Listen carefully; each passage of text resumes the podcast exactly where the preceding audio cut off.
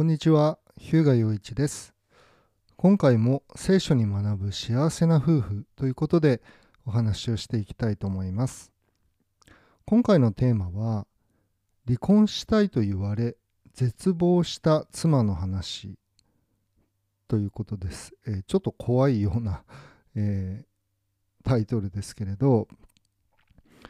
ご主人から、まあ、離婚したいと言われて、えそして、まあ、その気持ちは絶対に変わらないと。もう話し合う余地もないと言われて、まあ、あの、ただただ絶望だというふうに、まあ、私に、えーメールをくださった、えー夫婦カウンセリングの、まあ、女性クライアントさんのことを、えー今回は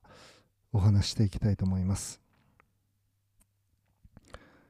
で、聖書の言葉は、えガラテヤ人への手紙6章7節人は種をまけば刈り取りもすることになります。という言葉から考えてみたいと思います。で3つの点で、いつものようにお話をしていきたいと思います。1点目は、今の関係は昨日の結果である。ま今の関係は昨日の結果。2点目は、罪は滅び、愛は命。3点目が失望しない人の刈り取り。えまず、えーと1点目ですね、まあ、今の関係は昨日の結果だということ、まあ、これはこの聖書の言葉の通りなんですけれど、まあ、人は種をまけば刈り取りもすることになる、まあ、ガーデニングとかあの農業とかに携わられたことがある方は、えーわかると思うんですが、まあ、種をまくということと、まあ、刈り取りをするというのは、まあ、時間的な差があるわけですね。まあ、多くの場合は、まあ、春に種まきをして、まあ、秋に収穫をする、まあ、もしくは春のうちに、まあ、苗を作ってそして、まあ、夏前に定植をして、まあ、定植というのは植え付けですね。苗を植え付ける。そして、まあ、秋に収穫をする、まあ、夏か夏の終わりから秋にかけて収穫をする、まあ、作物にもよりますけれどおおむねそのような流れになっているわけです。でこの離婚したいで離婚もう絶対気持ちは変わらないというふうにご主人が言われている。ということはえ今何かが起こっているのではなくて、まあ、今まで積み上げてきたものの、まあ、結果としてその関係があるんだということなんですよね。だから別の言い方をすると、まあ、もう変えることができないということです。昨日の結果が今日の刈り取りなので、まあ、そういう意味であの今こう慌てふためいて何かをしてもえ刈り取りをすることはできない、まあ、良い刈り取りをすることができないということですね。ですので今パニックっても今何か慌ててもえー結果を変えることは、まあ、彼の気持ちを今彼が感じている感じ方を、まあ、変えることはできないということなんですよね。で当然、まあ、カウンセリングを受けているということは、まあ、その結果を回避したいというか、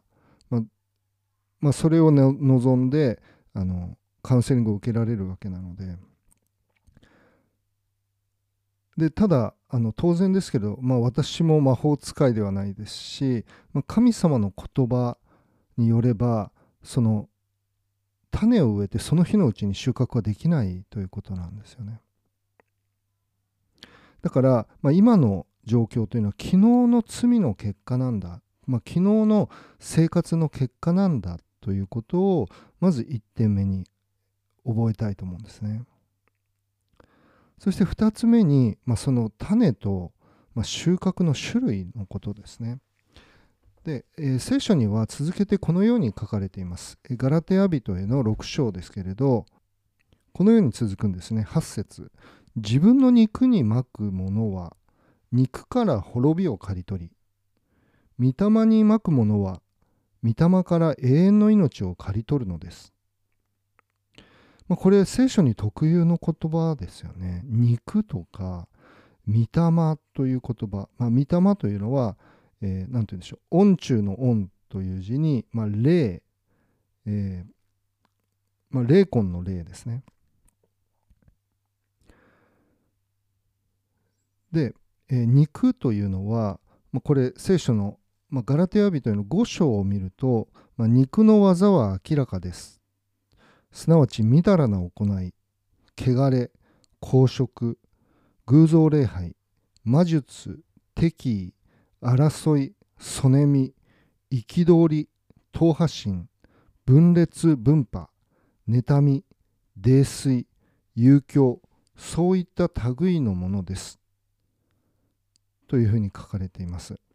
ですので、まあ、一言で言えば罪なんですよね。つまり罪を犯す者は滅びを刈り取るんだということ。まあ、罪の結果は滅びなんだということを聖書ははっきりと言っているわけです。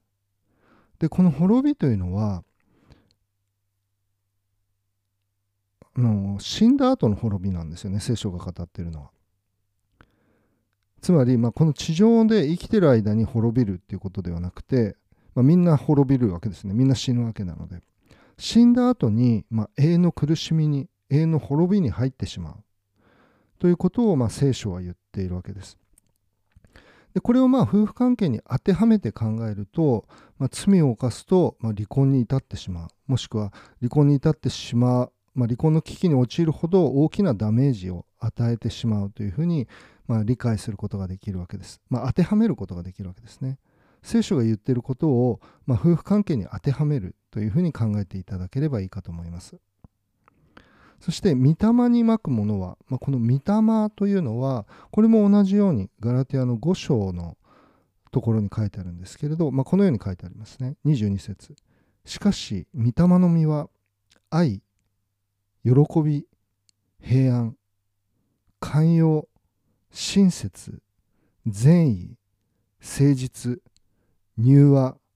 自制です。このようなものに反対する立法はありません。と書かれています。まあ、これあの、まあ、まとめて言うと、まあ、愛というふうに言っていいと思うんですね。まあ、愛、喜び、平安と始まりますけれど、つまり愛することの結果は、まあ、御霊から永遠の命を刈り取るというふうに書いてありますので、まあ、神様によって罪許され信仰を与えられた人たちが、まあ、愛に生きることによって御霊から永遠の命を刈り取る。これは、ま、永遠の命ですので、まあ、これも死んだ後の永遠の話をしているわけです。これも同じように夫婦関係に当てはめれば、まあ、愛することによって夫婦関係が生き生きと、まあ、命が与えられる活力が与えられるというふうに言っていいと思うんですね。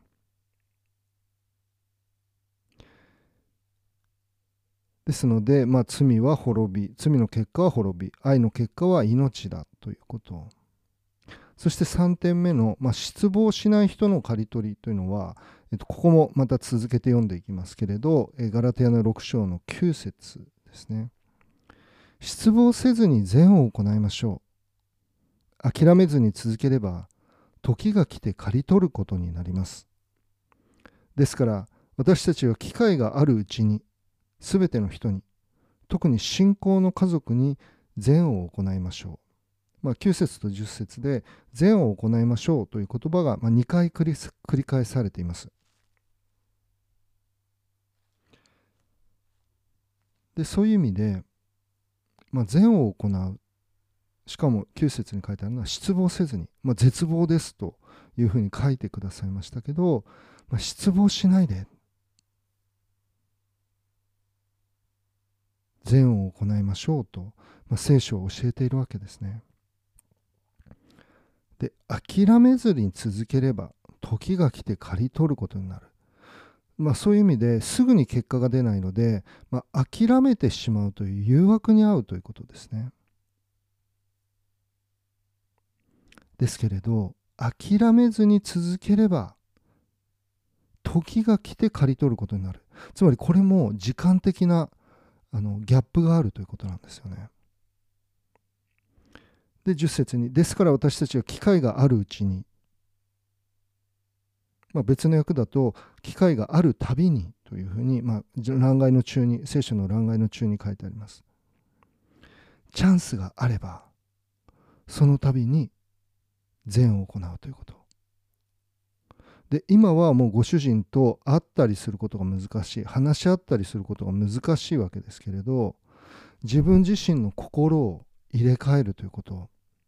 そしてそのインターフェースというか接点があるたびに、まあ、これから手紙を書いていくことになると思うんですがそこでもご主人の気持ちを思いやって善を行うということ。それが機会なんですよね。チャンスということです。で結果はどうなるかわからないです。まあ、絶望的といえば絶望的だと言えるでしょう。でこの、まあ、女性クライアントさんに最初にカウンセリングした時にお話したのは、まあ、もしねあの回復できなければカウンセリングを受けたくないということであれば、まあ、やめておいた方がいいと思いますと。まあ、これ多くのあの厳しい状況のクライアントさんたちにお話しするんですけれどまあ、なぜなら今の関係、まあ、今離婚したいと思われているということは、まあ、昨日の結果なのでそれを変えることはできないんですよね。ででもできるベストを尽くしたいもし離婚に至ったとしても、まあ、全力を尽くした後悔がないという状態で、まあ、離婚に至るそしてできるだけ関係を修復した形で離婚したいということであれば、まあ、カウンセリングをに取り組んでいきましょうということを、え、お話このクライアントさんにもお話ししましたし、ま、多くの厳しい状況のクライアントさんたちに最初にお話をしています。で私たちにできることはもう昨日やっちゃったことを昨日の自分は変えられないんですよね。で聖書の言葉によって今日の私は変えていただくことができる。まあ、霊に御霊に種をまくことができるということなんですね。まあ、そういう意味で絶望しないで諦めずに続けるということ。それはもしかしたらこのご主人との関係は終わってしまうかもしれない。しかしあなたが変わることによってこの女性クライアントさんが変わることによって離婚した後ももしかしたら復縁できるかもしれない、まあ、そうでなかったとしても新しい出会いが心を入れ替えて罪を悔い改めて人を愛する人になった。この女性クライアントさんにはその希望があるということ。もし悔い改めなければ滅びしかないんですよね。どんな人間関係も築くことができない。そしてその罪の中に生涯を閉じまあ、永遠の滅びに行ってしまうということがあるわけです。ですけど悔い改めて愛すること愛する人に変えられていくそれは神様の力によって神様の言葉によって御霊なる神様の力によってそれができればベストを尽くしたということを、まあ、人生の最後に言うことができる、まあ、そのように信じるわけです。はい。ということで、え今回は離婚したいと言われ絶望した妻の話ということでお話をしました。最後までお聴きくださりありがとうございます。最後に2つのお願いと1つのご案内をさせていただきます。いつも聞いてくださっている方はここからは飛ばしていただいて結構です。まずこの番組を聞かれて役に立ったな気づきが与えられたなと思われた方は、えいいねボタンを押してください。そうすると、えこの番組が同じように困っている人々の、ま方々の目に触れて、ま聞いていただくことができるようになります。2つ目に、まあ、今回のように聖書から夫婦関係の修復離婚の回避夫婦円満の知恵をもっと知りたいなと思われたらえフォローボタンを押してください。そうすると新しい番組が公開されるたびにお知らせが届くようになります。またこの番組の概要欄に私のウェブサイトや無料の動画講座の案内も載せてあります。ご興味のある方はご覧ください。それでは今日はここまでにしたいと思います。